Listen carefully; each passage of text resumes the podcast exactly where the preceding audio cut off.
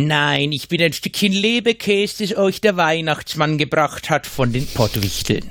Und damit herzlich willkommen zu einer Sonderfolge, denn hier sitzen mal drei andere Stimmen zusammen. In dem Fall sind das für euch der massiv verwirrte Dominik, der nicht minder verwirrte Jürgen und der weiterhin planlose Philipp.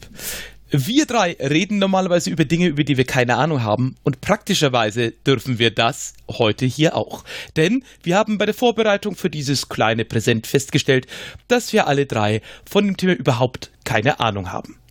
Da ihr, liebe Hörerinnen und liebe Hörer, nun jetzt aber mit Recht sagt, ja Moment mal, aber das ist doch hier ein Perry Roden Podcast, dürft ihr euch mal heute in die Rolle der Wissenden begeben und uns zulauschen, wie wir uns versuchen, dem Thema zu nähern und uns Perry Roden angucken. Darf ich jetzt gleich mal hier eingerätschen und mein komplettes Wissen über Perry Roden, das ich heute in einem anderen Podcast mir schnell drauf geschafft habe, äh, loswerden? ich, ich ja, schieß, schieß, los. Ich glaube, äh, es wird Perry Rodan ausgesprochen. Boah, ja. Das äh, fängt so. schon mal echt ganz schön kontrovers an hier.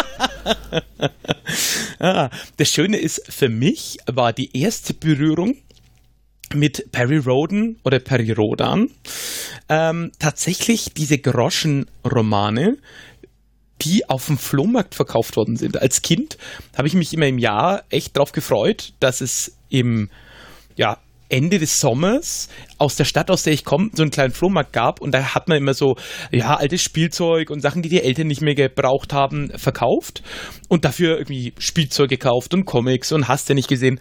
Und da lagen öfter auch eben so diese kleinen Magazine aus, wo es eben in diesen Fortsetzungsbüchern, die es ja, glaube ich, bis heute noch gibt, eben diese Geschichten erzählt werden. Ja, also dann kennst du dich ja voll aus, quasi. Also ich bin tatsächlich, was Popkultur angeht, extrem bewandert, würde ich behaupten. Aber ich habe in meinem ganzen Leben noch nicht eine einzige Zeile äh, dieses Zykluses gelesen. Ich habe noch kein Hörspiel gehört. Ich habe keine Ahnung, was es wirklich geht. Das Einzige, was mir wirklich im Vorfeld bewusst war, ist, dass es halt ein monumentales Werk ist, das ist tatsächlich alles, was ich, was ich wusste. Ja, aber das, das ist ja auch Science Fiction aus Deutschland ist. Das ist ja auch genau, genau der Grund, warum du damit wahrscheinlich auch nicht äh, dich, dich umfasst, befasst. So, das ist ja auch das, was mich davon abhält, da irgendwie einzusteigen, weil das kann thematisch noch so interessant sein, aber wenn du das in seiner Gänze erfassen willst, und das muss ja eigentlich bei, gerade bei popkulturellen Dingen der Anspruch sein, dann bist du ja äh, auf Jahrzehnte beschäftigt. Das ist vielleicht hm. ein bisschen, warum ich nie mit Doctor Who hier angefangen ja, habe. Aber Doctor Who geht. Doctor Who habe ich in, ich glaube, weniger als zwei Jahren, ähm, also zumindest die seit 2005, die neuen, ja, äh, nachgeholt. Ich glaube, das ist genau der Punkt, den du gerade ansprichst. Das ist da so eine Art, naja, so ein auch nach außen hin sehr sichtbar getragenen Reboot gab, wo es auch hieß, ah ja, jetzt kannst du hier wieder einsteigen. Aber ich meine, Perry Roden, das, äh, das gibt es einfach seit über 50 Jahren. Das ist totaler Irrsinn, wenn man da von außen reinkommt. Mein Einstieg jetzt, mich damit auch ja so hörtechnisch zu beschäftigen, war jetzt einfach mal zu gucken, ja, bei so einem Streaming-Anbieter, äh, gebe ich mal Perry Roden ein und guck mal, was ist so die beliebteste Folge. Ach ja, die ersten, da höre ich jetzt mal rein.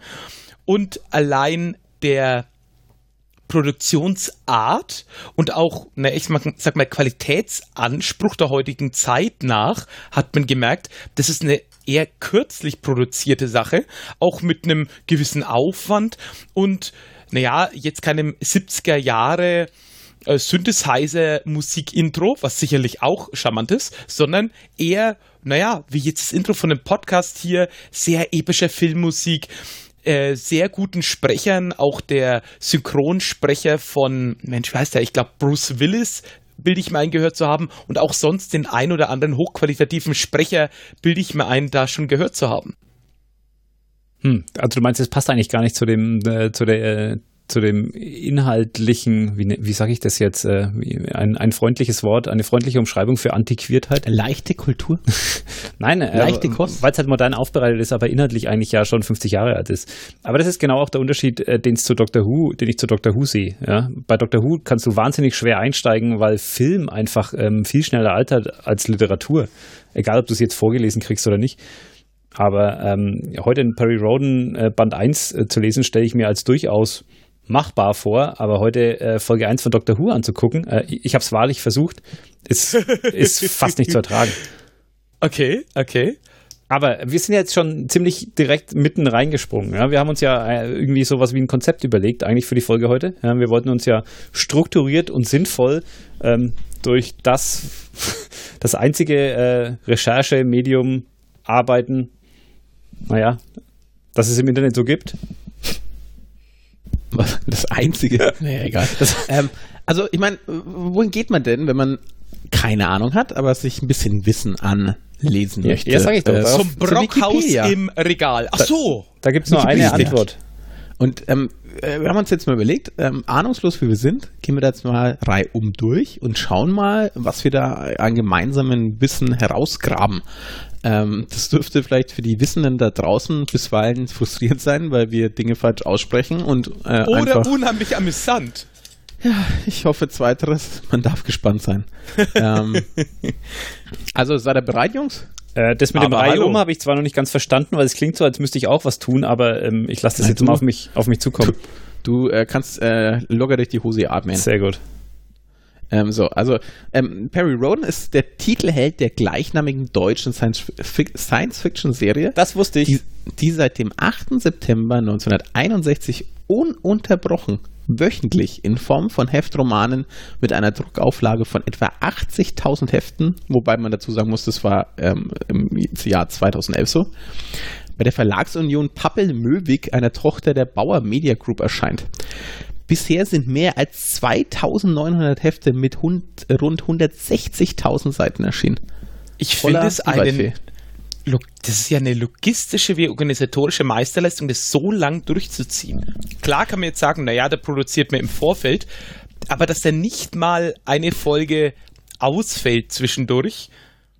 Ja, Selbst- gut, aber das, das ist ja was, das kannst du ja mit Manpower lösen. Was ich, ähm, also ich meine, die, die sind ja, das sind ja, Ja. sicherlich fest äh, ein, eingefahrene Produktionsstrukturen mit zig Autoren und zig ähm, ja, Organisationseinheiten. Was ich aber wahnsinnig bemerkenswert finde, ist ähm, die Auflage. Also 80.000 äh, im, im Jahr 2011 für einen Heftroman, das ist schon, äh, puh. Da träumen, ja schon überlegen, da träumen Magazine von. ja, du musst überlegen, das heißt ja ungefähr, es gibt, ich sag jetzt mal grob überschlagen, ja mindestens so, ich würde sagen 100.000 Leserinnen und Leser. Also die Ich da wirklich konkret am Ball bleiben und die alle lesen. Was, was, ähm, ich kann tatsächlich, ähm, ich, ich springe gerne wild hin und her, ähm, je nachdem, wie es sich anbietet, weil tatsächlich ist die Erstellung der Heftromane, wie das äh, vonstatten geht, äh, nämlich Teil der Wikipedia. Da kann ich tatsächlich gleich drauf eingehen. Was ich persönlich interessant finde, ähm, das nämlich bei, ist euch bewusst, wie bei Star Wars der äh, Star Wars Kanon ähm, durchklassifiziert wird? Weil Star Wars ähm, gibt es ja hier diese Clone Wars Kinder-Stories, dann gibt es die, die Prequels, dann gibt es die Hauptteile und so weiter, dann gibt es Comics, dann gibt es Bücher und da gibt es äh, verschiedene Klassifizierungen, was quasi der Kanon ist, Aber was die- offiziell zum Kanon dazugehört und so weiter und so fort. Aber sind das Das nicht ja- nur die, nur die sechs Teile eigentlich, der richtige Kanon? Äh, nein, tatsächlich nicht. Okay. Also, ähm, ich Sieben jetzt sind's ja, sorry. Ja, nee, aber also finde ich, finde ich super interessant. Nein, das es sind ja mal, Es sind das acht. musst, du, das musst du ja allein mal im Blick behalten, was schon alles passiert ist in so einer, in so einem großen Universum. Und das stelle ich mir bei Perry Roden. Ähm, Wenn es denn Rodan heißt, dann tut es mir leid, weil das kenne ich einfach seit meiner frühesten Kindheit, ähm, wo ich das zum ersten Mal gehört habe als Roden. Das würde ich jetzt, glaube ich, eher tendenziell beibehalten wollen. ähm, Dito. also, ja, es ist, es ist einfach ähm, ziemlich beeindruckend. Also ähm, die, ihr wollt damit quasi sagen, ihr glaubt mir nicht. ich glaube ich weiß dir, es aber einfach nicht besser. das ist ein typischer Fall von, ähm, ich, ich schaue, ähm, ich beschäftige mich extrem viel mit US-Sport. Und der gemeine Amerikaner kann ja gerade, wenn es in Richtung slowenischer Basketballer geht, ähm, vielleicht den einen oder anderen Nachnamen nicht ganz richtig aussprechen und dann ähm, schleicht sich da eine komplett falsche Aussprache bisweilen ein, weil natürlich jeder, Modera äh, jeder Kommentator das falsch ausspricht und so weiter und so fort. Ich habe Von jetzt daher- irgendwie das Gefühl, als hättest du eine konkrete Person im Kopf, als du dieses zufällige Beispiel genannt Ja, hast. aber äh, nee, das, das hat, das funktioniert ja so nicht, weil Rodan hat ja mit ähm, in Amerika überhaupt keine Relevanz. Also das ist ja ein, ein komplett deutsches Phänomen. Vielleicht Hm, europäisch. Du meinst, es ist absolut indiskutabel, dass es Rodan heißt? Also, wie gesagt, ich beziehe mich auf den Podcast. Das ist eine ältere Folge des Chaos Radio Express. Ich glaube, es war die Folge Nummer ähm, lass mich nicht lügen, 35. Und da war zu Gast ähm, ein, einer, der die Risszeichnungen in den, in den Heften macht oder Wow. gemacht hat. Ja? Also diese, diese Zeichnungen, ähm, wo man Raumschiffe so aufgeschnitten quasi sieht. Ich, ich weiß jetzt seinen Namen, er hieß Stark. Gregor, glaube ich, mit Vornamen, den Nachnamen habe ich jetzt nicht mehr parat. Und der hat äh, Tim Pritloff korrigiert ähm, und hat gesagt, ja, es ist zwar ein Amerikaner in der Handlung, aber ähm, da es ein deutsches, ein deutsches äh, Produkt ist, ähm, heißt er ganz klar Paris Rodan. Ja, also dann okay, haben wir doch ich- jetzt schon mal was gelernt. Ja, vor allem äh, vor dem Hinblick, dass es 61 erschienen ist, glaube ich dem insbesondere, jetzt ohne es irgendwie noch weiter validiert zu haben, weil zu der Zeit hat man zwar gesagt, ah, wir wollen einen Namen, der amerikanisch klingt, stelle ich mir zumindest vor. Äh, Ich bin gespannt, was die Wikipedia noch schreibt. Aber meine Spekulation ist, der soll amerikanisch klingen, weil das Ganze natürlich in Richtung Raumfahrt geht und da war natürlich die USA zum damaligen Zeitpunkt ähm, ganz heiß für, ja, ich sag mal auch die Popkultur insbesondere zu dem Zeitpunkt. Und dass man deswegen so einen amerikanisch klingenden Namen gewählt hat, gleichzeitig aber Englisch nicht so massiv verbreitet war, dass man es auch überall schon Englisch ausgesprochen hat. Ja, das ist schon ganz klar. Und sie haben sich damals, aber das muss man auch nochmal ganz, ganz klar, ich meine, da wird jetzt Dominik sicherlich drauf eingehen, ähm, der ja Mhm. den Wikipedia-Artikel vor sich hat. Aus, auswendig weiß. Aber ähm, okay, ich habe gelogen, ich habe mehr mitgenommen aus diesem Podcast als nur das mit der Aussprache. Ähm, was ich halt auch wahnsinnig spannend fand, ist, wenn man sich mal die Zeit genau vor Augen hält. Ne? 1961 ist es äh, entstanden, aber es ist, ich glaube, zehn Jahre in der Zukunft, oder? Dominik, korrigier mich. Ich glaube, es spielt im Jahr 1971, die, also der erste Band zumindest. Und ähm, damit, also man hat ja damals eine Zukunftsvision von Raumfahrt formuliert, die dann von der Gegenwart aber eingeholt wurde, bevor es eigentlich Wow. in der Zukunft ankam. Genau, also Okay. 1971 hast du vollkommen recht. Ähm, genau, ich würde auf die Handlung aber tatsächlich ähm, gleich nochmal einsteigen und ich, ich war jetzt nämlich wirklich schön ähm, an der äh, Art und Weise, wie die Stories ähm, quasi äh, vorgegeben werden. Das würde ich einfach mal kurz euch vorlesen, weil ich finde das nämlich ziemlich faszinierend und wir waren thematisch eigentlich schon perfekt da. Ähm, bla bla bla, jetzt habe ich verloren. Genau, also die Erstellung der Heftromane. Ähm, schon früh in der Geschichte der Serie kristallisierte sich eine Arbeitsweise heraus, die bis heute mit leichten Veränderungen beibehalten wurde. Das Autorenkollektiv trifft sich mit den Vertretern des Verlags auf der Autorenkonferenz und schlägt mögliche Handlungsrichtungen vor. Der Expo Exposé-Autor kombiniert und verdichtet die Vorschläge zu einer Handlung, die er wiederum an die Autoren verteilt. Dabei erhält jeder Autor jedes Exposé, um den detaillierten Handlungsverlauf eines Romans und in der Summe die Serienhandlung verfolgen und beobachten zu können. Ein Exposé enthält die Handlung des jeweiligen Romans, Hintergrundinformationen zur Gesamthandlung und Einordnung, um das Zyklusziel nicht aus den Augen zu verlieren. Also auf den Zyklus kommen wir nochmal, was das genau bedeutet, äh, sowie technische und wissenschaftliche Daten. Äh, haben wir gedacht, holla die Waldfee. Also das ist vielleicht halt auch, das ist halt wirklich auch Teil dieses Gesamterfolgs, was halt da einfach für einen Batzen an Informationen Ja, ja. mitgegeben wird und was beachtet werden muss. Ähm, also der Autor erstellt dann mit all dem den kompletten Roman anhand der Vorgaben, die je nach Thema enger oder weiter gefasst werden können. Hierbei nutzt er einen Spielraum für die Gestaltung des Romans, weil der einzelne Autor seinen Roman ohne Kenntnis der Arbeit seiner Kollegen schreibt, ähm, die aus terminlichen Gründen parallel arbeiten. Das ist genau das, was wir vorhin gesagt haben, dass halt irgendwie parallel produziert wird, können Ungereimtheiten und Widersprüche in Details zwar nicht gänzlich vermieden, durch das Korrekturlesen der Redaktion jedoch auf ein Minimum beschränkt werden. Ja, und dadurch, dass, dass es da Autoren gibt, die nur für die, die, sagen wir, nennen wir es jetzt mal, es stimmt zwar nicht ganz, aber nennen wir es jetzt mal stichpunktartige Aufbereitung der, der übergreifenden Handlung äh, da sind.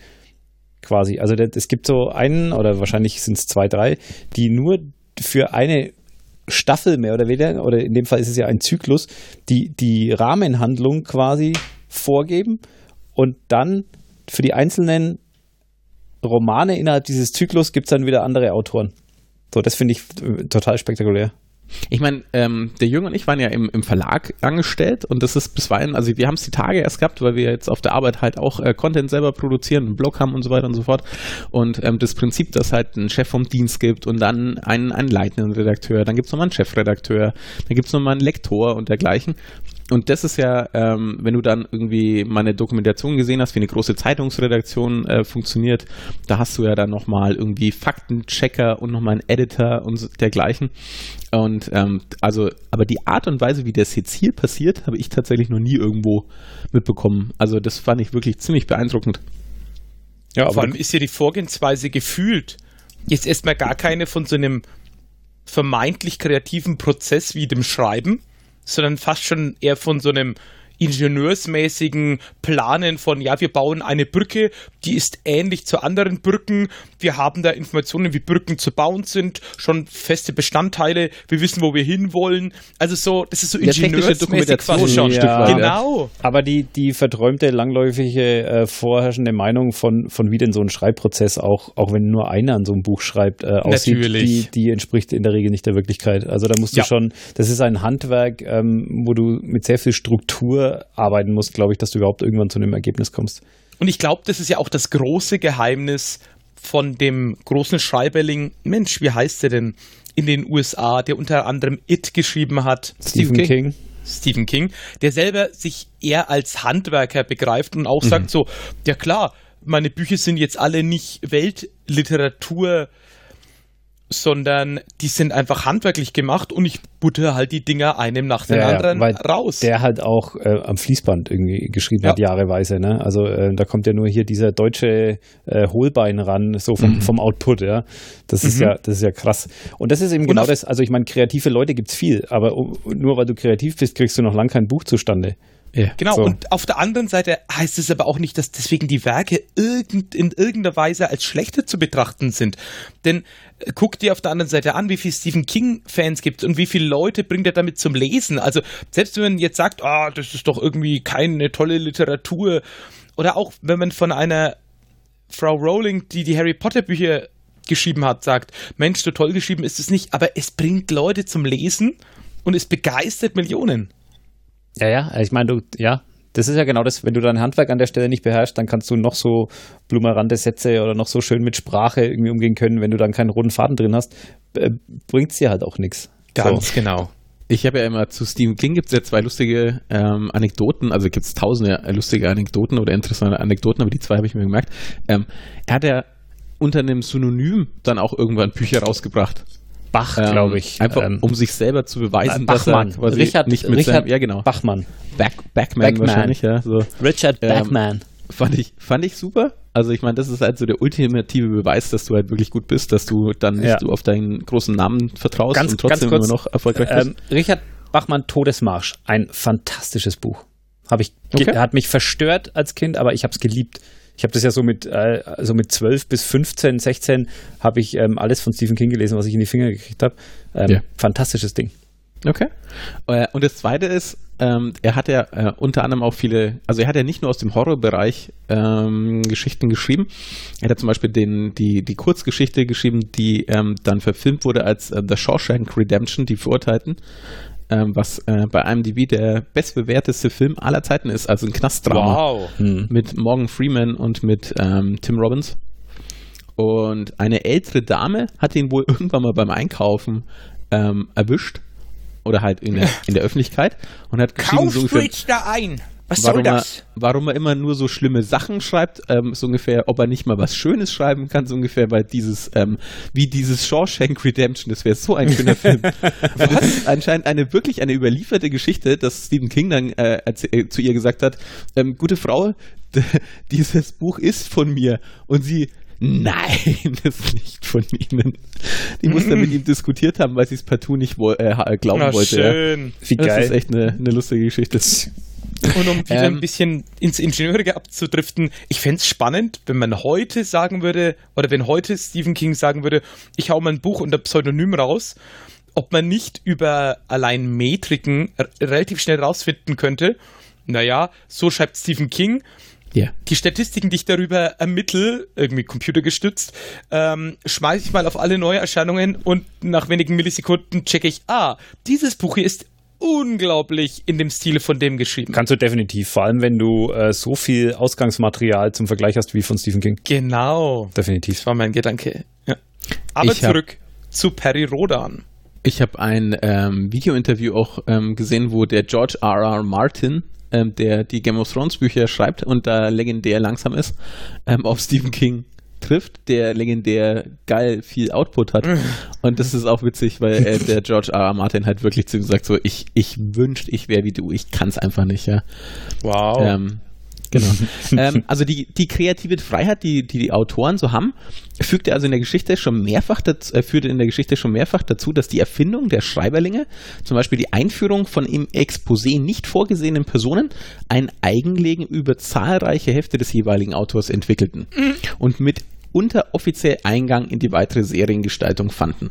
Finde ich auch super. Also wenn die quasi einfach noch äh, den Jürgen und den Philipp dazu erfinden und das halt geil ist, dann wird es halt in den Kanon aufgenommen.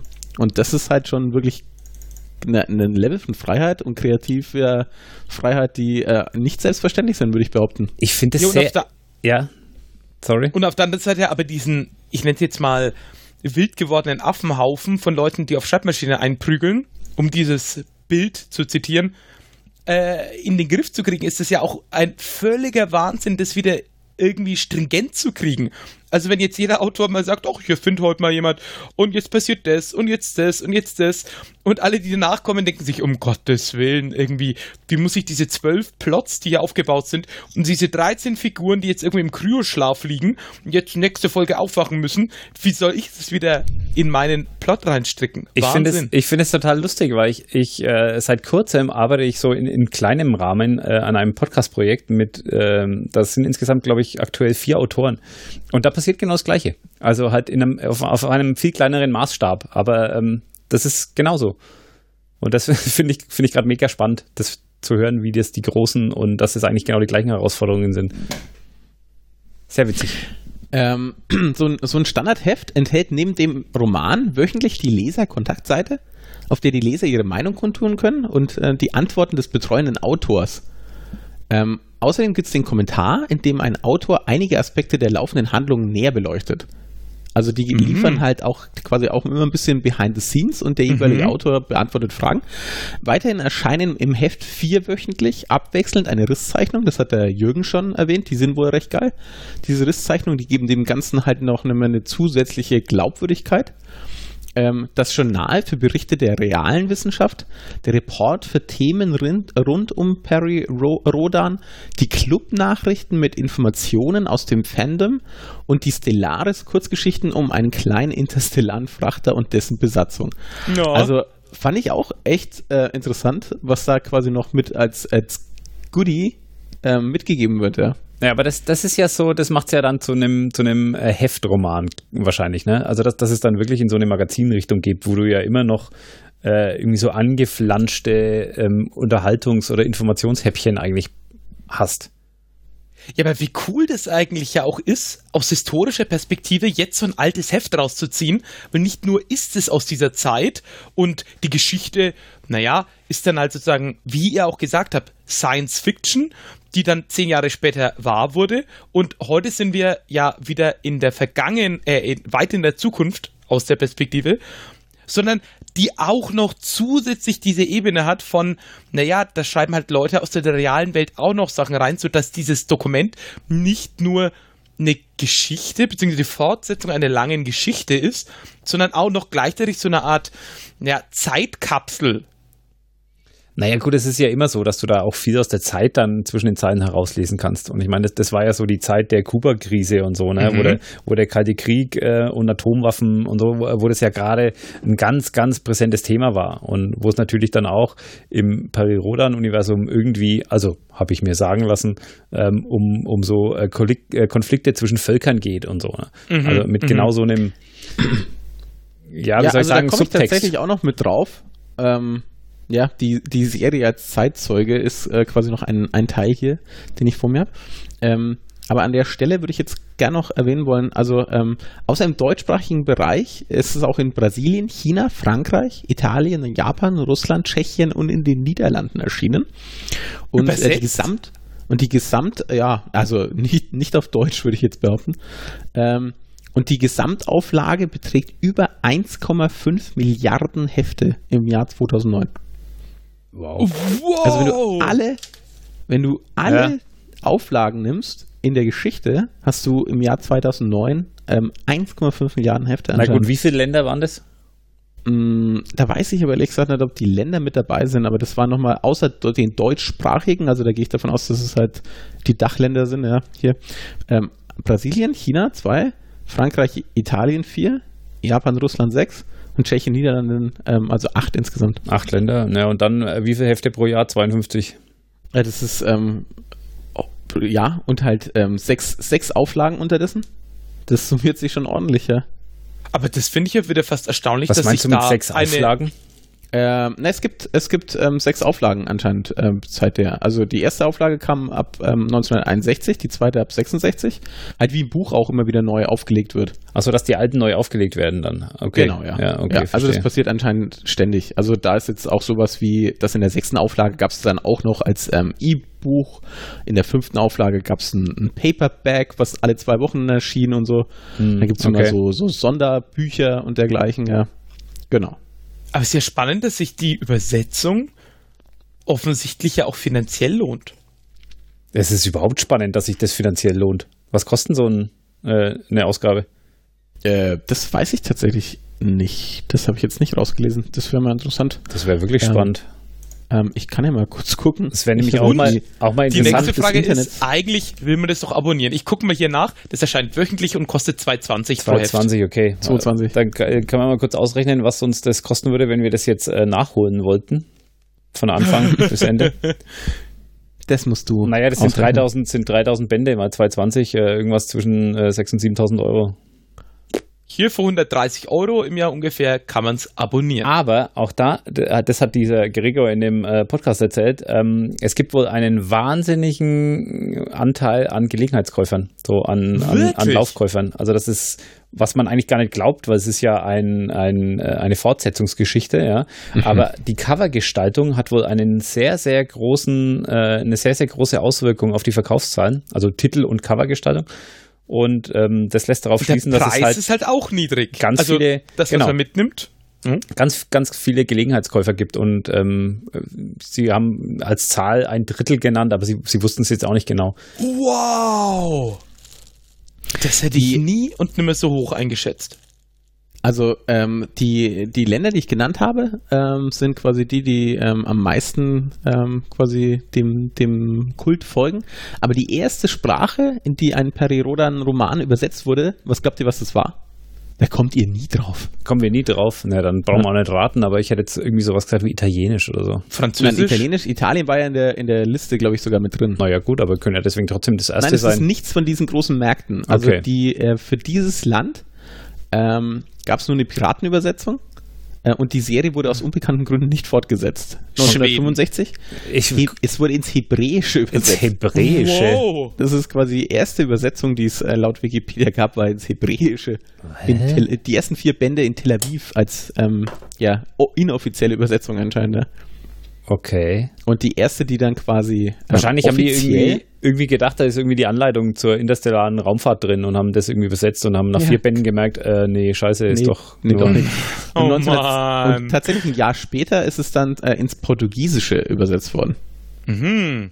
Ich meine, das ist ja ein riesiger Markt. Ja, aber Weil Brasilien. Ja, ja, aber Also, wie gesagt, ich glaube, ja. dass das auf dem äh, gesamtamerikanischen Kontinent gar nicht wirklich ähm, so den, den Impact äh, hat. Das Ganze. Ja, aber ich glaube halt wirklich, wenn du, also wenn du halt selbst mit einem nicht allzu marktdurchdringenden Produkt in Brasilien raushaust, dass du halt einfach, selbst wenn du sagst, nur 0,001% der Leute kaufen das jemals, sind es immer noch unglaublich viele Leute. Das ist schon klar. Das ist ja auch das, warum Also- sich äh, deutsche Podcasts so schwer tun mit ähm, Finanzierung und Monetarisierung, Mhm. während amerikanische ähm, da mit ganz anderen Reichweiten und ähm, Vermarktungsmöglichkeiten natürlich an den Start gehen. Ja. Ähm, also zu den USA kann ich dir Folgendes sagen. Ähm, die ersten Übersetzungen wurden 1969 von ACE Books veröffentlicht, wobei jeweils zwei deutsche Heftromane zusammen erschienen sind.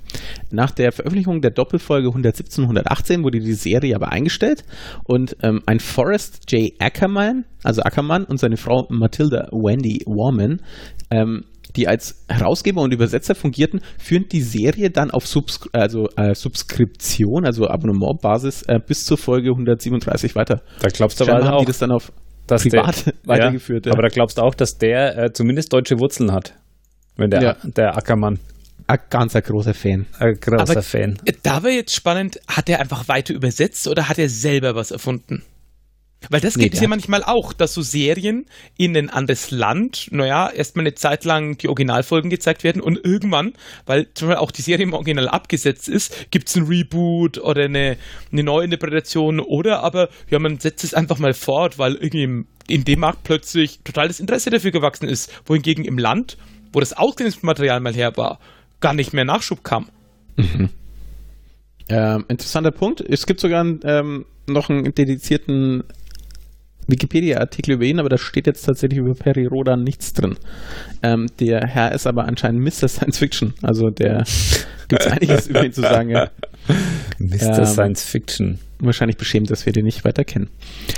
Ähm, ja, also spannend. Ähm, gehen wir mal auf die Handlung ein, oder? So, wer hat denn eine grobe Ahnung von der Handlung? Der Kollege Kraus wusste wenigstens schon quasi, wann es äh, die Handlung beginnt. Jetzt hast du meinen Namen verraten. Oh, Das macht nichts. Also, äh, Perry Rodan äh, fliegt zum Mond und stellt fest, dass da äh, ein Schiff der, oh Gott, irgendwas mit A, Ara, Ara, Ar Arkanoiden. Argonia? Äh, nee, die Argonier, die Argonauten, das sind andere. Arkoniden. Arkoniden, danke, sagte ich doch. Aha. Ähm, dass die da irgendwie quasi notgelandet sind und ähm, sie durften irgendwie nicht auf der Erde landen, deswegen sind sie auf dem Mond gelandet und sie brauchen jetzt irgendwie Hilfe.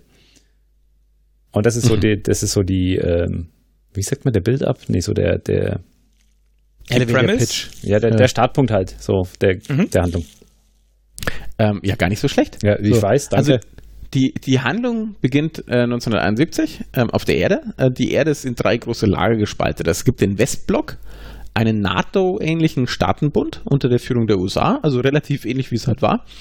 Ähm, dann die von China dominierte Asiatische Föderation und den weniger bedeutenden von Moskau geführten Ostblock. Ähm, ja, das klingt ein bisschen nach Kalten Krieg. Ähm, da sind wir, kommen wir nachher auch nochmal drauf zurück.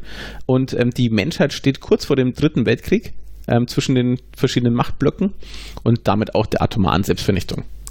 Ähm, die Konfrontation auf der Erde wird auch über den Wettlauf zum Mond geführt, den der Westblock gewinnt. Also soweit auch an der Realität quasi angelehnt.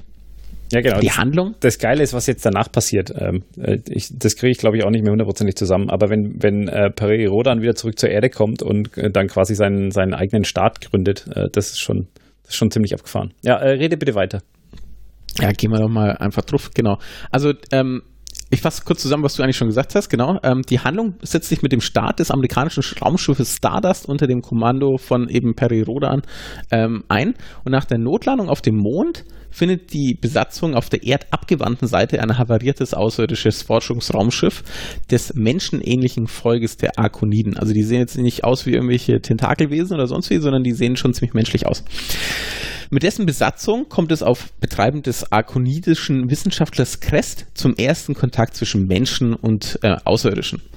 Die Arkoniden machen Rodan deutlich, dass die Menschen nur ein Volk unter vielen in der Milchstraße äh, sind und dort hunderte von anderen bekannten Zivilisationen existieren und Raumfahrt betreiben. Mhm. Soweit so Downer. So, du bist nichts Besonderes. Ähm, mit der Hilfe von diesen arkonidischen Technik und dem nötigen Know-how, das ähm, das der Crest nun zur Verfügung stellt, gelingt es Rodan die äh, Verhinderung des atomaren Weltkrieges. Ähm, geil. So, der landet in der Wüste Gobi, verweigert die Herausgabe des außerirdischen, der außerirdischen Technik an den Westblock. Also auch da, er, er schließt sich jetzt nicht dem Westen an, was man vielleicht hätte denken können, so wenn es ein westlich geprägtes ähm, Reihe ist, sondern er desertiert stattdessen. Und Oh. er errichtet jetzt in der Wüste mitten im chinesischen Hoheitsgebiet einen neutralen Staat, den er die dritte Na Macht nennt und verpflichtet sich ähm, dessen Ziele äh, äh, ver- verpflichtet sich und dessen Ziele der gesamten Menschheit. Ähm, fand ich ziemlich geil. Oh, geil, jetzt weiß ich auch endlich, äh, was der Name des Podcasts bedeutet. Was, was heißt, was war das? Den, den Podcast, den wir hier machen gerade? Nein. Ja, doch, der, der heißt Ach auch so. Dritte Macht. Ah, okay, ja, ja, mit der dritten Macht. Ja, ja. Genau, und ich Das dachte, meinte ich. du sprichst noch von dem Podcast, Nein, nein. den du gehört hast. Nein, das, das meine ich. Ähm, Ähm, ich finde es auch spektakulär, weil das ja auch, äh, also ich meine, das ist ein, ein deutsches, äh, eine deutsche Fiktion mit einem amerikanischen Helden. Und, und die dann äh, den Helden zum Mond schickt und wieder runterkommen und dann desertieren lässt. Das überlege ich gerade, was das, was das über die Zeit und über ähm, die Nation, aus der das kommt, aussagt. Ich weiß nicht, wenn es ein Amerikaner geschrieben hätte, ähm, wäre das wahrscheinlich anders weiter verlaufen. Ja, also gibt auch ähm, hier vielleicht was zu kritisieren, wenn man möchte. Da können wir nachher noch drauf äh, eingehen. Äh, aber tendenziell muss man schon sagen, ja, pff, nicht schlecht, Herr Specht. Also das ist schon ähm, ja, ein, ein gutes Vorbild für die Menschheit, sage ich jetzt mal. Ähm, genau, also äh, die drei Großmächte erklären jetzt ähm, dem, dem Herrn Rodan ähm, quasi den Krieg. Er ist jetzt der Weltfeind Nummer eins, ähm, aber es gelingt ihm mit seiner Idee, halt weitere Menschen um sich zu sammeln. Und äh, mit ähm, dieser junge Staat, den er da gegründet hat, diese dritte Macht, ähm, der etabliert sich langsam und sie wehren erste Bedrohungen ab. Ähm, was der, der Perry jetzt macht, ähm, schnappt sich so ein Beiboot von diesem Arkonoiden-Schiff und ähm, der beginnt die Erkundung der näheren galaktischen Umgebung in der Milchstraße. Das ist halt jetzt auch eine Option, die er quasi hat mit dieser außerirdischen Technologie. Und bei einer dieser ersten Expeditionen zur Vega stößt der Herr Rodan, Rodan auf ein vor Ewigkeiten angelegtes galaktisches Rätsel. Ha, das weiß ich auch. Ja. Nachdem er verschiedene Aufgaben gelöst hat, gelangt er zum künstlichen Planeten Wanderer und dessen Erbauer der Superintelligenz Es. Dieser auf einer höheren kosmischen Evolutionsstufe stehende geistige Kollektivwesen gewährt ihm und einigen Gefährten im Jahr 1976 nach Christus die relative Unsterblichkeit. Hierdurch gewinnt Rodan Zeit, seine Ziele langfristig zu verfolgen. Ist natürlich auch praktisch, ähm, weil es ein bisschen das Problem der Simpsons, dass sie ja niemals altern, aber er ist hiermit quasi ähm, schon früh in der Geschichte etabliert worden, dass der machen und tun kann und tausend Abenteuer erleben kann, weil lebt halt ein bisschen länger als der normale Held. Naja, und ich glaube. Ja, gut, aber ich glaub, seine Freunde und sein soziales Umfeld ja erstmal nicht. Und ich glaube, so der, der Kanon erstreckt sich ja auch über mehrere Millionen Jahre, so äh, alles in allem. Ähm, ich glaube teilweise auch in die Vergangenheit. Ähm, da musst du natürlich auch irgendwie wie dir was einfallen lassen, äh, was deine Helden angeht. Ja, aber ich meine, das man, man weiß ja, äh, das ist ja so ein typischer Fall, wenn du mal anschaust hier ähm, Dragon Ball und Co., dass es mit der Zeit immer absurder wird und am Anfang ist noch Kleinsohn Goku, was halt einfach, der kann halt gut kämpfen und hat vielleicht ein bisschen mehr Kraft als so mancher und am Schluss ist er hier der super mega Saiyajin. Ähm, fand ich interessant, dass die am Anfang quasi schon ähm, die Groundwork gelegt haben für diese epochale Handlung. Aber es ist geil, dass du das sagst, weil das ist mir auch noch so im Gedächtnis geblieben. Ähm, was relativ schnell jetzt passiert und mit relativ schnell ähm, sind wahrscheinlich so die ersten paar Jahre ähm, von, diesen, von diesem Heftzyklus, äh, ist, dass die, die Autoren sich mit Ideen quasi selber überholen, ja, und dass die dann ähm, so hochentwickelte Technik äh, in dieses Universum reinschreiben, dass es irgendwann quasi keine spannende Herausforderungen mehr gibt. Ja? Ah. So, so, jetzt übertrieben gesagt, aber das zum Beispiel das, das Reiseproblem, ja, du kannst quasi im Nullkomma nichts an jeden Punkt des Universums reisen, egal wie weit er entfernt ist. Ne? Was mhm. natürlich für viele, für viele Dinge wahnsinnig viel Spannung rausnimmt. Und ähm, das kannst du jetzt dann gerne auch wieder eingrätschen, wenn du das irgendwo in diesem Artikel findest. Ich glaube, dass es dann irgendwann so nach zehn Jahren oder was ähm, einen Punkt gab, wo die das alles nochmal so ein bisschen zurückgeschraubt haben. Mhm, weil es langweilig war. Weil es so, dann irgendwann Fahrt war, ja. Ja, du hm. musst ja vor allem jedes Mal auch Begründungen erfinden. Wenn ich mir jetzt äh, dran denke, die alten Star Trek-Serie, da wurde ja einfach, weil man gesagt hat, ja, diese Außenaufnahmen und ja, so ein Shuttle zeigen und so, das ist uns zu teuer, war das ja einfach ein, ja, Filmtrick, dieses Beamen einzubauen. Also einfach dieses, ja, und dann sind die auf dem Planeten unten. Ja, und wie funktioniert das? Ähm, Beamen. Auf der anderen Seite, wenn man jetzt sich anguckt, wie die Star Trek-Filme dann weiterlaufen, ist das Beamen manchmal dann aber doch ein Problem, wenn es dann heißt, oh, da gab es eine Phasenverschiebung oder Filmbegründung hier einfügen, warum jetzt Beamen doof ist oder irgendwas Schlimmes dabei passiert. Und auch bei Serien, die dann später rauskamen, aber früher in der Handlung spielten, war Beamen noch recht riskant. Also das heißt, wie du sagst, du erfindest neue technologische Dinge, die Sachen lösen und vereinfachen. Und dann musst du die entweder wie so ein Kartenhaufen wieder einwerfen oder irgendwie mit irgendwelchen Gründen wieder kaputt machen, damit es weiter spannend bleibt, damit nicht dieses Problem ein für alle Mal gelöst ist. Hm. Das ist ja auch Spannend. so das, das Superheldenproblem, ne? Ich sag nur hier Superman ja. und Kryptonit, so. Mhm, mhm. Ähm, also tatsächlich, die, wie du schon sagst, die Handlung geht ja tausende von Jahren. Wir können wirklich jetzt. Das reicht ähm, bei weitem logisch, nicht. Äh, Ja, ja, na, wir, können, wir können wirklich jetzt nicht äh, alles drauf eingehen. es sollten wir, glaube ich, auch nicht, weil ich glaube, die Leute, die uns zuhlen, ähm, Die langweilen sich zu Tode. Die wissen das wahrscheinlich äh, alles Na klar, schon. Was wir jetzt hier als die große Erkenntnis für uns feiern. es tut uns leid. Ja. Wir Und wissen es jetzt nicht kommt besser. auch, jetzt kommt auch ein bisschen der Schluss zu meiner Erzählung, mit was ich angefangen habe. Weil ich jetzt nämlich, wie gesagt, da mir einfach so eine erfolgreiche Folge angehört habe. Und ich habe mir jetzt bei der Erläuterung gedacht, so, ja, der fliegt dann zum Mond. Und ich de- mir so, hä? Moment, der ist doch da irgendwie Präsident von dieser Welt. Und es geht doch überhaupt nicht um den, sondern um irgendjemand, der den im Radio hört. Die geht jetzt auf eine Kadettenschule und es sind schon lauter andere Rassen etabliert offensichtlich. Hä? Aber dann ist klar, ich habe jetzt einfach in eine Hörspielsache reingehört, die offensichtlich eine Figur auch gerade erst mal von null aufbaut, aber schon in einem mega etablierten Universum spielt. Und deswegen habe ich nämlich auch immer gedacht, ah, ihr bringt mir offensichtlich einen Charakter nah, aber lauter Rassen und nun so politische Gegebenheiten, die soeben mit so einem Halbsatz erwähnt werden, die müssen da schon etabliert sein. Dann ist es klar für mich. Hier findet gerade so eine neue Story Arc statt, aber in einem sehr etablierten Universum. Super. Ähm, es gibt ja, es gibt tatsächlich das ähm, ähm, yes, ähm, Periversum. Ähm, und das, der Begriff Periversum beschreibt den fiktiven Parallelkosmos, in dem die Abenteuer des Protagonisten äh, erzählt werden. Eine inzwischen höchst komplexe Mythologie, ähm, die seit 19, der seit 1961 produzierten Heftromanserie. Ähm, es ist zum Beispiel so, dass dieses, diese Superintelligenz, die ich genannt habe, dieses Es, ja, ähm, dass das, äh, die kosmischen Ereignisse der Zukunft, ähm, dass äh, die, den Perry Roden schon seit dem Kindesalter quasi äh, auserkoren hat und entsprechend anleitet. Ähm, zum Beispiel, dass er zum Mond geflogen ist und so, das hat das alles schon gesteuert, ja. Und dass er das Erbe der Arkoniden antritt. Ähm, und diese Arkoniden werden von ähm, Es verge äh, vergeblich auserwählt, den Völkern der Galaxis den Frieden zu bringen. Ähm, da sie nach ihrer expansorischen Phase sich nicht weiter ähm, entwickelt haben, aber nicht degenerierten, ähm, haben sie, sind sie quasi abgelöst worden dann hier von den, von den Menschen. Ähm, bla bla bla bla bla. Ähm, Ja, ich die Menschen, die Menschen noch jung und hungrig sind so. Ja, genau. Äh. So. Ähm, und das ist, das ist nämlich ähm, auch unfassbar, wie komplex es ist. Also diese Kosmologie, die es gibt, ja, äh, die in der Serie auftauchenden Entwicklungsstufen, die die verschiedenen Völker und Rassen haben können. Ähm, da gibt es eine richtige kosmische Evolution. Ähm, und ähm, ich, ich lese es jetzt einfach mal vor und die, die können dann wirklich, und das ist halt auch was, was man wirklich im Hintergrund haben muss, was halt jeder dieser Autoren halt beachten muss, ja.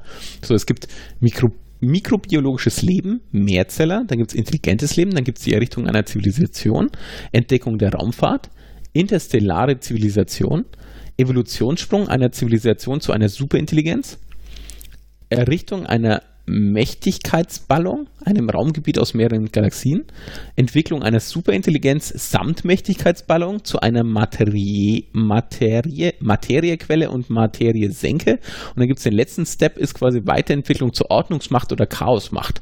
Kosmokraten oder Chaotokraten. Und ähm, das finde ich unfassbar. Ähm, ja, keine Ahnung. Also es ist jetzt nicht gerade, ähm, dass die Sith gibt und dann die Jedi und das war's dann, sondern es ist halt wirklich, ähm, du hast halt da einfach so ein krass großes Universum, wo es halt dann die verschiedensten Evolutionsstufen gibt. Ziemlich beeindruckend, ja. Naja, wenn du 50 Jahre dran äh, rumentwickelst mit äh, zig Autoren, das ist schon, ja. Ja, aber also, ja, aber nochmal, vieles von dem ist seit Anfang an schon da. Hm. Weißt du, das ist nichts, wo sie sich gedacht haben, so, jetzt müssen wir mal noch verrückter werden und noch verrückter werden und noch verrückter werden und dann hat sich das alles so gegeben. Ich meine, das ist zum Teil auch so, brauchen wir nicht reden, aber als aller, allermeiste war von Anfang an halt schon in der, in der äh, Form da, so wie ich das verstehe. Und das ist halt schon beeindruckend da. Wahnsinn, Ähm. ja. Ich möchte mehr erfahren, Dominik. Ich, ich möchte mehr davon. Zum Beispiel die, die Technik, die dann die verschiedenen Zivilisationen haben. Also, das ist ein Abschnitt, das kann ich eigentlich gar nicht vorlesen, weil ich muss dir ehrlich sagen, ich würde stellenweise ich blick überhaupt nicht durch. Ja, ich So. habe eine Weile mich auch mal äh, durch die, durch die, es gibt ja so ein Online-Wiki, ne, die, die Peripedia. Und äh, da ist ja so das gesammelte Wissen dieses Kosmos, ähm, dieses Universums irgendwie festgehalten. Und ich habe da so fünf, sechs Artikel hintereinander aufgemacht und ich habe halt wirklich kein Wort verstanden. Ja. und ich meine, jetzt sind wir mal ehrlich, also wenn wir zum ersten Mal in unserem Leben irgendwie ähm, Raumschiff Enterprise gucken, äh, geguckt haben, haben wir am Anfang wahrscheinlich auch nichts verstanden. Aber halt, Vorausgesetzt, also das Schlimme ist ja für uns, was wir gerade machen. Wir gucken in eine Serie rein, die eine große Fanbase hat, ganz viel Liebe erfährt, eine unglaubliche, einen unglaublichen Backlog hat. Und was wir jetzt machen ist, naja, wir schauen jetzt gerade in Teil 2 von der Doppelfolge von der Serie von Star Trek rein, um da ein Äquivalent zu ziehen. Und denken uns, wer ist der Mann mit der braunen Maske? Ja, und was Ja. wir dann machen, ist, wir versuchen den äh, Fans noch was drüber zu erzählen. Genau. Das ist eigentlich ganz schön anmaßend von uns. Ja, das stimmt. ich glaube, das ist die perfekte Folge, die dann quasi die äh, Kollegen vom Pottwichteln rausgeben können für Rookies, um sie anzuteasern. Ja. Weil, also ich weiß nicht, wie es euch geht, aber ich finde es, ich finde es tatsächlich echt ultra spannend, weil ich habe, ähm, man hat halt nur am Rande immer mitbekommen und man, man hat schon mitbekommen, dass es halt einfach wahnsinnig viel ist, aber die Tiefe, in die, das Ganze hier reingeht, ja, und die Komplexität des Universums, ah, das ist schon wirklich beeindruckend. Ja. Also das ist wirklich so, ist nicht so, dass jetzt irgendwie ähm, die wir hatten es in der vorherigen Folge, wo die aufgenommen hatten, wir so über die Lindenstraße. Und ich behaupte mal, die Lindenstraße ist halt so, so, es kommt halt ein neuer Charakter, der hat halt wieder Affäre mit der Nachbarin und dann ist irgendwie, keine Ahnung, wird das Haus verkauft und der andere stirbt und so. Und es ist vielleicht auch seit 1960 am Laufen, aber es ist halt irgendwie immer in der Lindenstraße. So. Ja, das Wisst ist halt, was ich meint? das ist halt nochmal so ein großer Unterschied, ne? Also das ist halt kein, das ist halt auch kein oberflächliches Universum, ne? Wenn du dir jetzt zum Beispiel ähm, die Anhalter äh, anguckst, ja, die, Ja. die Trilogie mit, äh, ich glaube mittlerweile sieben Bänden, ähm, dann ist es ja auch so, Eine dass, Trilogie mit sieben Bänden. ja, ich glaube, es ist nach wie vor eine Trilogie offiziell, Ja, aber es hat okay. irgendwie sieben Bände oder acht? Nee, sieben. Es gibt sechs und dann noch einen von dem, von dem anderen Autor, dessen Namen mir gerade nicht einfällt. Egal. Da, jetzt habe ich den Faden kurz verloren. Moment. Ähm, Es sind vier Bände der Trilogie. Das ist doch der blöde Witz dran. ja, aber es sind, es Oder sind nicht? ja mehr. Ah, stimmt, du hast recht, da kam ja dann noch was dazu. Ja, ja, ja, du hast recht. Ko Ko Ko Koinf Käufer. Edward Käufer, Käufer, irgendwie so ähnlich hieß dann. Egal. dann- Egal. Ähm, jedenfalls steckt da wahnsinnig viel drin, ja. Die kommen wahnsinnig viel rum, da gibt's viel Technik zu erkunden, da gibt's viele Völker, da gibt's, ähm, da gibt's sau viele Ideen, ja.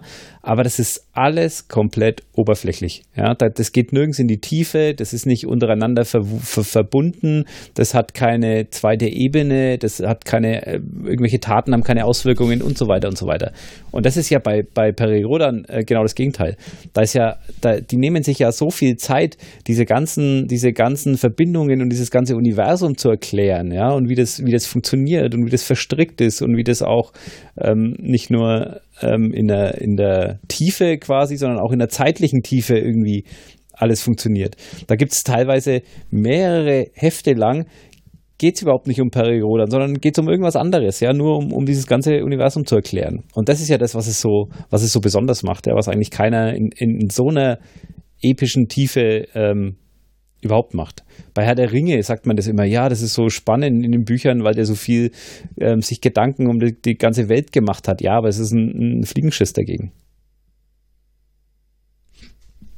Mm, Ich habe, was ich auch nicht wusste, dass die wirklich ähm, Konferenzen hatten. So, also das ist Perirodan, äh, ko- ähm, die, es gibt sogenannte Welt, Weltkons, also Weltkonferenzen. Ähm, die haben stattgefunden 1980, 1986, 1991 und zuletzt 1999. Ähm, die von dem Verlag veranstaltet wurden. Nein, wie Und- geil. Ja. Und die fünfte Weltcon erfolgte zum 50-jährigen Jubiläum der Sendung, äh, der Serie äh, 2011 äh, in Mannheim. Und ähm, es gibt dann auf, auf regionaler Ebene gab es auch diverse kleinere Veranstaltungen noch. Lustigerweise in Rheinland-Pfalz ähm, ist so das, das große Vorbild. Ähm, in Sinzing ähm, von z- 1992 bis äh, 2007 unter Schirmherrschaft des rheinland-pfälzischen Ministerpräsidenten Kurt Beck. Ah, auch schön. Fand ich super. ähm, Genau, also 2007 hat sie unter der Schirmherrschaft äh, nur stattgefunden, aber immerhin, ja. Ähm, gab es dann mehrere äh, ähnliche äh, in Garching, bei München, in Köln, in Hamburg. Das ist jetzt alles irgendwie nicht in New York und nicht in. Ähm, naja, in das Paris, ist ja auch klar, das ist aber, ein deutsches Ding. Das, Ja, ja. ist, das ist woanders hat es keine, hat es keine Relevanz. Ich meine, das ist jetzt auch übertrieben, aber das hat international keinen, keine Relevanz. Ja, aber die haben, nein, was ich damit nur sagen will, weil schon, es ist halt auch irgendwie du- durch in da, ganz Deutschland verteilt. Es gab da mal in, Austra in Österreich, ähm, gab es äh, nochmal eine, eine Con, ja, aber ich finde es halt echt auch super, dass es nicht irgendwie was ist, was jetzt nur der Norddeutsche hatte oder nur der, der Süddeutsche oder dergleichen, sondern das ist halt wirklich so, wenn du schaust, ähm, gut verteilt in ganz, in ganz Deutschland. Ähm, ja. Wie, wie gab es das im Osten auch? Wie ist das da? Mm, Da habe ich tatsächlich nichts dazu gefunden. Also ich glaube, Westdeutschland ist halt schon ähm, der Fokus äh, gewesen. Auch wenn, wie gesagt, die, die Russen jetzt nicht die großen Bösen waren. Aber ich wüsste jetzt ehrlich gesagt nicht, ob das in der DDR damals erschienen ist. Das ist eine gute Frage. Ja. Wäre Ja, auch ich eine- glaube aber nicht. Eine spannende Frage, gerade so mit der Thematik halt, äh, die es behandelt im Hinterkopf. Ja. So. Ähm, ich kann mal kurz ähm, DDR eingeben, aber da kommt kein. Gib doch mal DDR ein. Äh, geb- äh, stelle ich dir eine völlig äh, andere Frage. Ist dir bewusst, dass es in Fürth eine äh, Star Wars Con gibt? Oder gab? Nein. Nein, die, die Ja. irgendwie Norris Force Con, die in der Mhm. Stadthalle Fürth irgendwie stattgefunden hat. Ich, dieses Jahr, letztes Jahr, keine Ahnung. Ich Okay. habe eine Verwandtschaft, der enormer Star Wars-Nerd ist und seine Kinder unter anderem Luke und Lea genannt hat. Ja, schon. Beziehungsweise Lukas und Lea Fee. Ja, Grüße. Ich, ich habe äh, ich hab gesehen, dass das jetzt irgendwie, da, das fand ich auch spannend. Es gibt einen Star Wars Verein irgendwie in Nürnberg und äh, da hier so eine Con in, in Fürth. Also die, die wahrscheinlich findet die wechselnd statt, aber die war jetzt in Fürth. Okay. Ähm, habe ich tatsächlich noch nie gehört. Und das ist ums Eck. Also wir sind ja aus Franken. Jetzt hast du schon wieder was über uns verraten. Es ist. Ja, das, das können, wir alles, können wir alles rausschneiden. Tut mir leid. Dürfen wir das nicht? Das hätte Dürfen wir auch, das nicht sagen? äh, weiß ich nicht, aber das hätte auch unser Dialekt äh, niemals über uns, über uns verraten. Ach, weißt du, ich glaube. Ähm, ja. Wer uns bis hierhin noch nicht aufgehängt hat, verbal, gedanklich und im Herzen, der macht es vielleicht jetzt auch nicht. Deswegen, aus, so. aufgrund unserer Herkunft. Ja, ich dachte aber, wenn die Leute jetzt rausfinden, weißt, wo sie uns finden, dann äh, ist vielleicht, naja, egal. Ähm, Hast du jetzt eine Antwort auf meine Frage? was war die Frage? Ob ich. ob, das, ob das Ost-West, äh, äh, wie das im Osten war, eigentlich. So, damals. Achso, nee, habe ich, hab ich nicht. Hast du denn eine Antwort? Nee, äh, ich sitze hier mit äh, verschränkten Armen hinterm Kopf, ganz entspannt. Ich dachte, du bist der, der das, das, äh, die Inhalte Also wenn ich hier die, live. in die Peripedia mal kurz einfach äh, DDR eingebe, dann finde ich hier, dass hier die Hefte ab 1000, ab äh, Nummer 1338 hier als Punkt Sonderpreis DDR 6,60 hatten. Von daher gehe ich davon aus, dass es vielleicht nicht stringent alle Folgen, aber zumindest später Folgen davon auch aber das ist in der ja dann DDR schon, erschienen das sind. ist ja dann schon fast äh, 20, das müssen ja schon 20 Jahre dann sein. das Weil, war 1000 irgendwas. 87. Naja, dann da sind wir ja schon kurz vor Mauerfall, ja. Ähm, ja, also wie gesagt, der Wikipedia-Artikel äh, geht nicht explizit auf äh, Ostdeutschland ein. Ähm, was ich dir aber sagen kann, ähm, dass die ähm, Druckauflage im Lauf der Jahre immer weiter stieg und den ähm, Höhepunkt im Jahr 2004 erreicht hatte. Ähm, was ich auch bemerkenswert finde. Also wenn du mal zurück, das ist ja noch nicht so lang her. Naja, Nee, gut, gar aber, nicht. Aber die, ja, das kann ich jetzt noch irgendwie nachvollziehen, ja. Und dass es seitdem abwärts geht, kann ich auch irgendwie nachvollziehen. Das deckt sich so mit dem allgemeinen Bild, äh, was, was so Verlage oder, oder den allgemeinen Herausforderungen, mit denen Verlage so zu kämpfen haben. Ja, aber das ist so Science Fiction und insbesondere diese äh, dieser Sehnsuchtsort Weltall, dass das halt eine Sache seiner Zeit wahnsinnig war und danach aber nicht so an Attraktivität verloren hat, dass das gesunken ist. Das finde ich erstaunlich. Außerdem sind wahrscheinlich dann ab 2004 fangen wahrscheinlich so die Fans der ersten Stunde an, langsam wegzusterben, oder? ja, das, das kann sein, ja. Ähm, es ist tatsächlich der, die lang, das langlebigste und meistgelesene Produkt der deutschen Nachkriegsliteratur. Ja, klar. wow. Also auch mal einfach mal sich das bewusst machen, selbst wenn man diese krassen Zahlen äh, vor sich sieht, aber das muss man wirklich sich äh, bewusst machen, dass das, dass das so ist. Ja. Ähm, genau, dass eine, eine ähm, durchgängige, ständig komplexer werdende Handlung ist und keine Einzelhandlungen. Ähm, das haben wir ja schon äh, zu Genüge ähm, thematisiert. Aber es ist tatsächlich auch die umfangreichste und am längsten laufende Fortsetzungsgeschichte der Welt. Also es Echt gibt quasi auf der Welt nichts, was derart langlebig und umfangreich fortgesetzt wird. Also hier, Simpsons und Co. können einpacken. Naja, gut, ja. das ist ja irgendwie Fernsehen und so, ne? Das ist ja alles irgendwie nochmal irgendwie anders, aber auch Mickey Mouse und so, ne? Ja. Was? Die, ähm, habt ihr, habt ihr eine Einschätzung, ähm, wie viel Harry Potter Bände im Vergleich in das Gesamtwerk Perry Roden passen? Also wenn du alle Bände äh, Perry Roden zusammenfasst, wie viele Bänden, wie vielen Bänden Harry Potter entspricht es? Reden wir jetzt von so Heftdicke oder reden ja, wir halt von alle, Anzahl Wörter? Was wir vergleichen? Naja, wenn du die Hefte zusammenfasst, dann ist es ja auch die Gesamtzahl der Wörter. Ich verstehe die Frage nicht. Naja, gut, weil die Bücher sind ja sozusagen. Der Philipp meint Inhalt, die gebundenen Bücher und so weiter sind oder ja physikalisch. Genau. Inhaltlich. Also wiegen wir jetzt. Inhaltlich. Also das heißt, wir wiegen jetzt Wörter sozusagen gegeneinander wiegen, auf, genau, Textmenge wir Wörter. einfach. Genau. Ja. Ui. Wie viele Bände Harry Potter, so ein durchschnittlicher Harry Potter, ähm, passen denn in Perry Roden? Moment, alle oder ein durchschnittlicher? Ich habe dich jetzt akustisch naja, gut, Also verstanden. in einen Harry Potter passen ja schon mal äh, bestimmt, keine Ahnung, ähm, 50 Perry Rodens. Ne, 50 klingt ein bisschen viel. Ich würde mal ja sagen, oh, 22.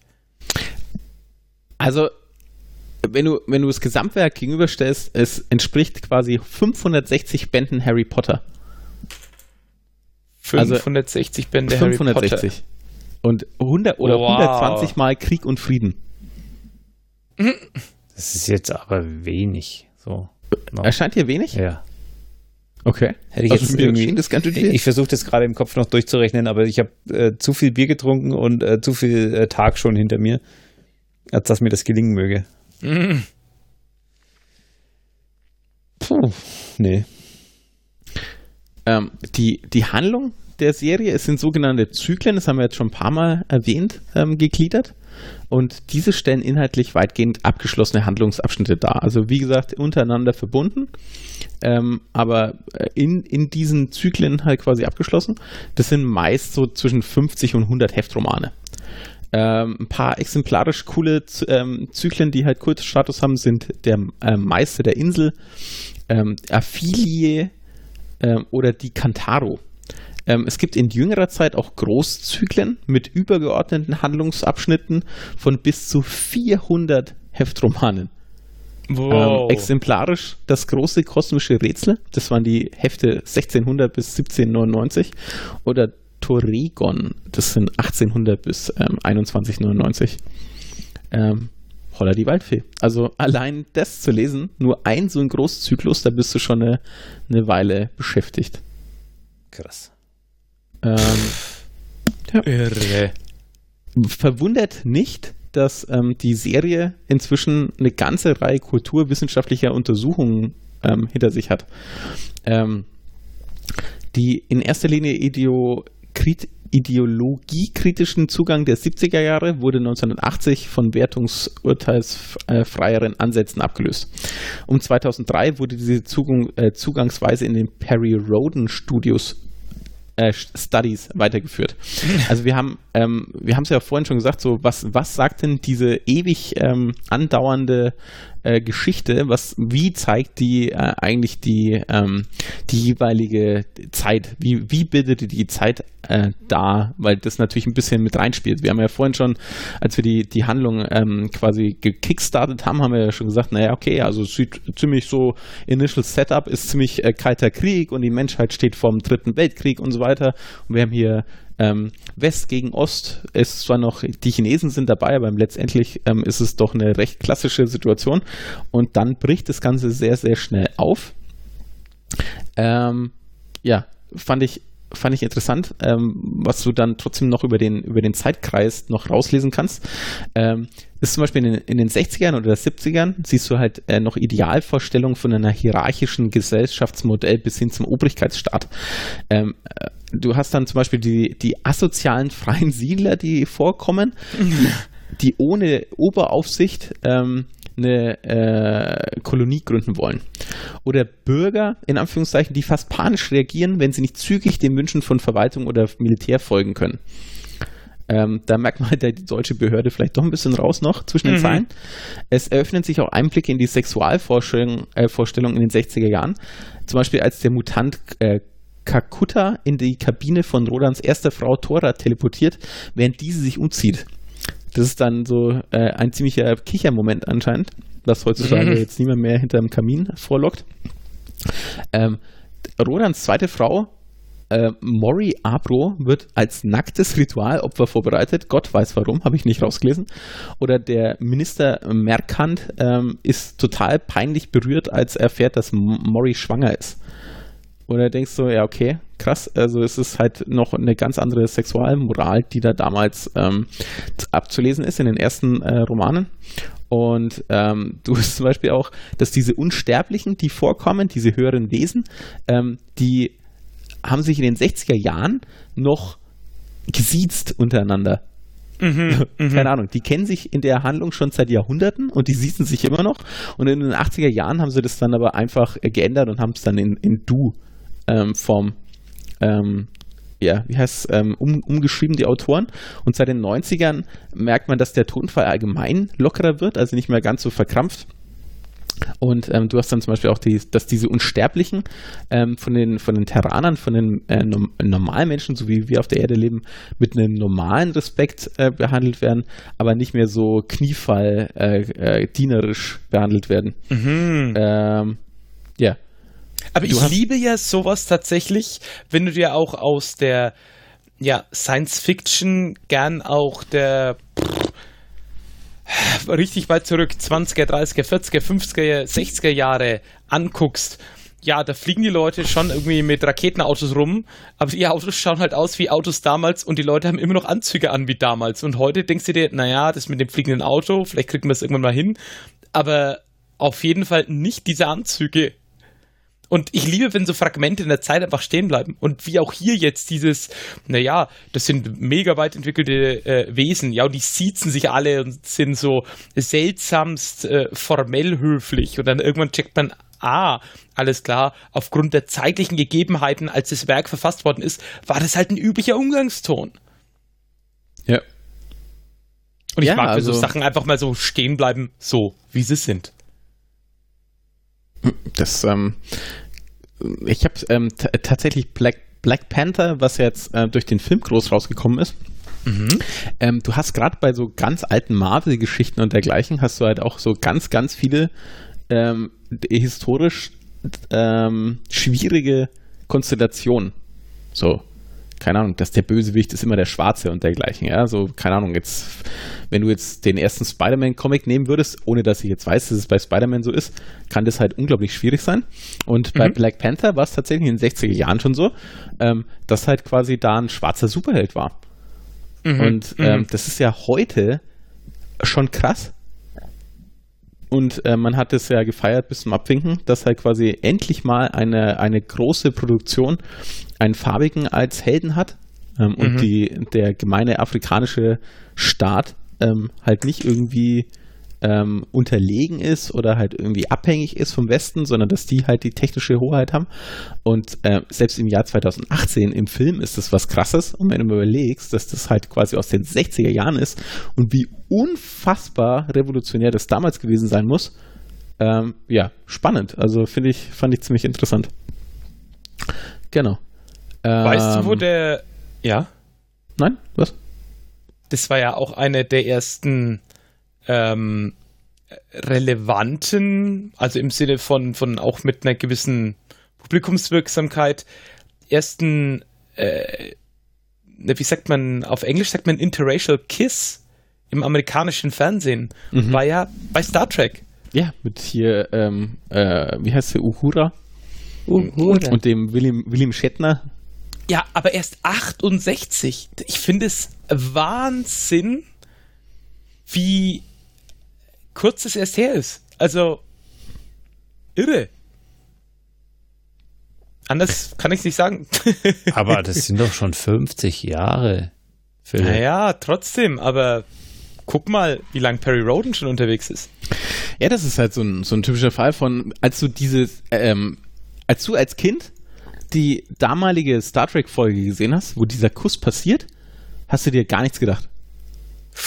Oh, Du hast- ich glaube, das war schon ein Thema damals. Das, glaube ich, war gesellschaftlich du, du, ein du, Thema. Du, du, du, du, du, Ja, natürlich, aber ich der habe in den ja 80er Jahren aufgewachsen ist und genau, halt die dritte Wiederholung gesehen hat. genau, genau. So, und da siehst du halt, wie schnell sich dann doch halt irgendwie gewandelt hat, dass das halt Genau. für den gemeinen Deutschen halt zumindest in der Wieder kein Problem war und du dir gedacht hast, so, ähm, im Kinderprogramm küssen sich hier äh, äh, Männlein und Weiblein äh, und sonst wie äh, alle mit Zunge und ich habe hier einen offensichtlich nur die Lippen aufeinander legenden äh, Mann mit einer ähm, farbigen Frau. Das fällt mir Mhm. nicht wirklich ähm, Also ich kann mich genau Auf. erinnern, was ich Ja. mir damals gedacht habe. Ich habe mir gedacht, die Schlampe, die will sich doch einfach nur hochschlafen.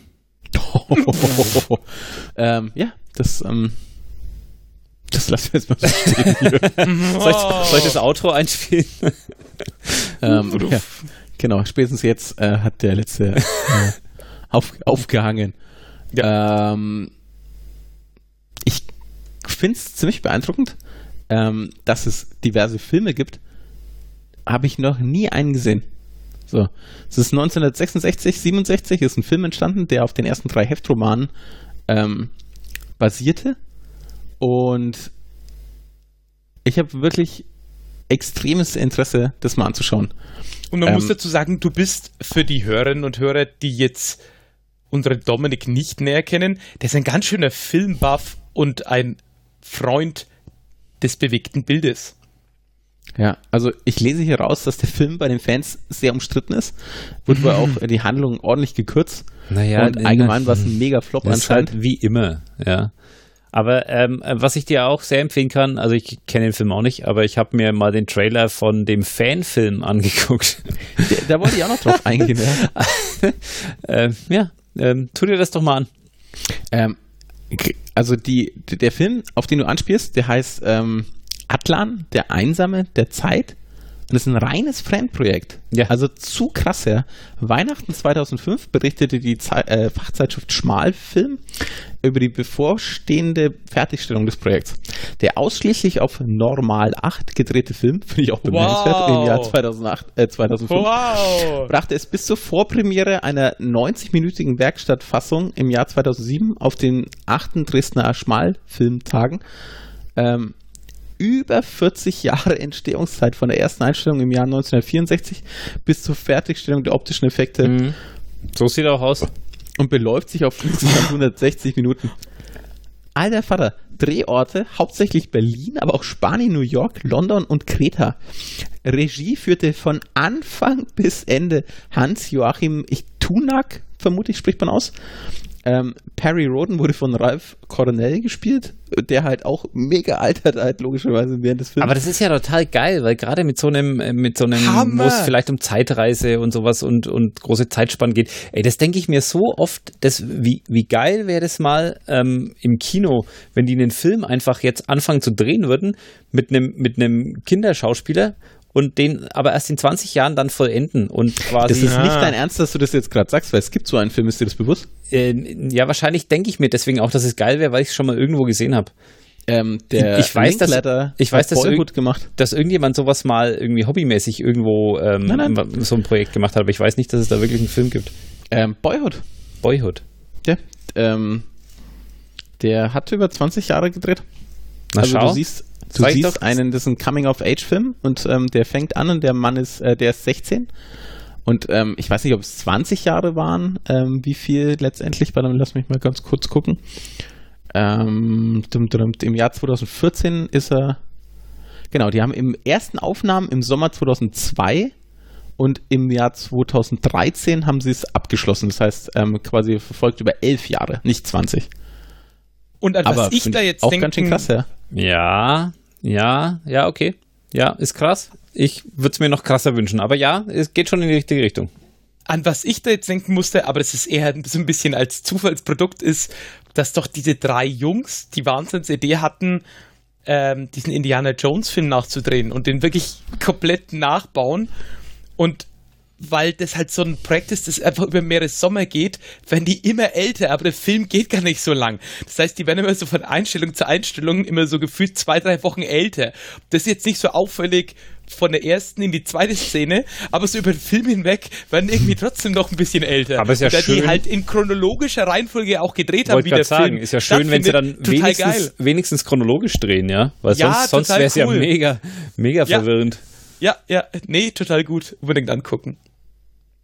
Ähm, der Film hält sich also ähm, ganz genau im Gegensatz zu diesem damaligen 1966, 67 Film an die Romanvorlage.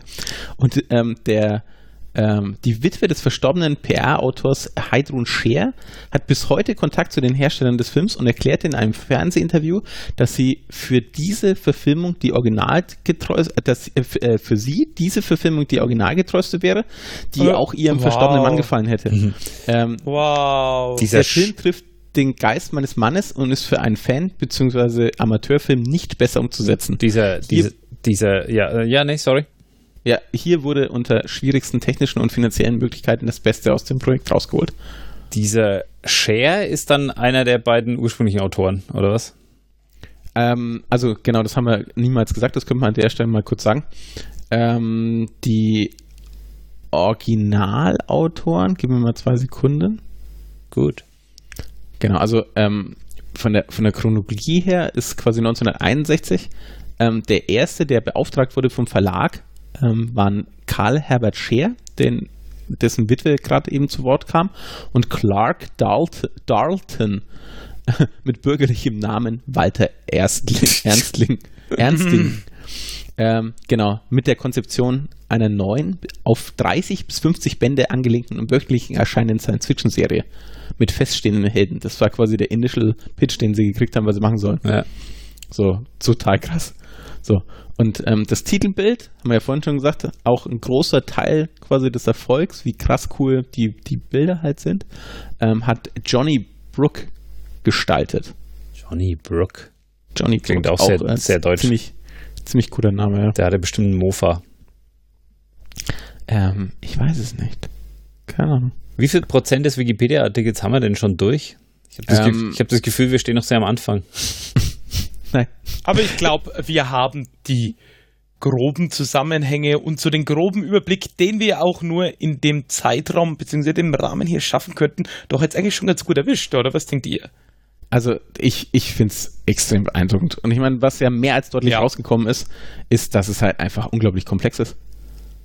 Ja, Also Absolut. das ist das ist nichts, wo was wir hier äh, erschlagen können, aber ich ich hoffe tatsächlich, dass wir halt einfach den Leuten ein bisschen Interesse Ja, ähm, aber vermittelt das haben. ist ja genau der Punkt. Ich glaube, die Leute hatten ja vorher schon Interesse. Die Frage, Ja, ist, ob, aber- die Frage ist ja eigentlich, ob wir jetzt Interesse haben. das Ähm, ist ein guter Punkt. Tatsächlich würde ich gerne jetzt tatsächlich diesen Reboot, den ich angefangen habe, werde ich auf jeden Fall ein, zwei Folgen Dieses mal Neo oder wie, weiterhören. das, oder wie das heißt.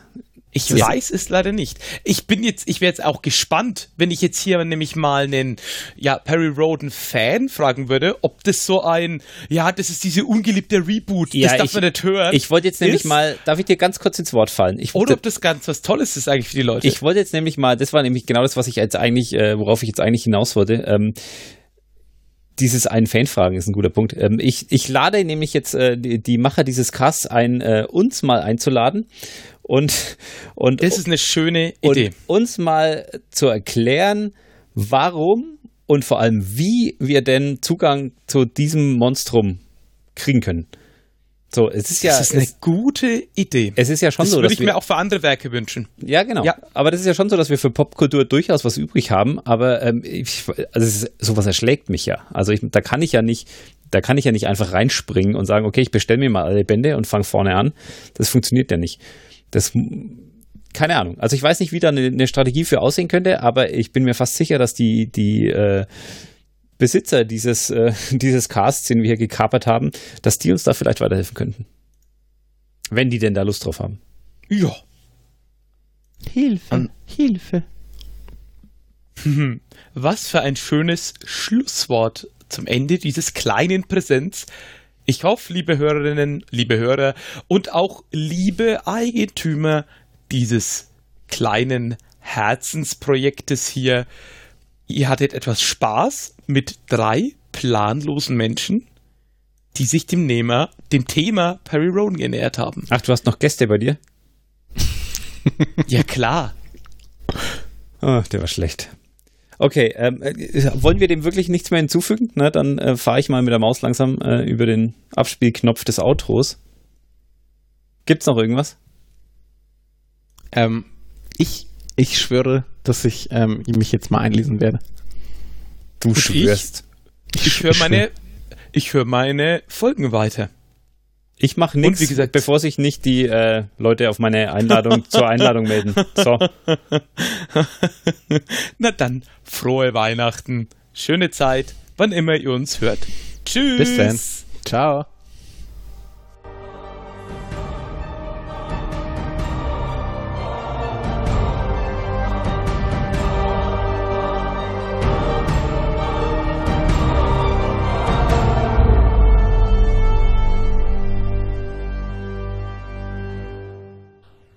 Immer dran denken, auch die Raumfahrer des 21. Jahrhunderts wussten schon von der heilsamen Kraft des Alkohols.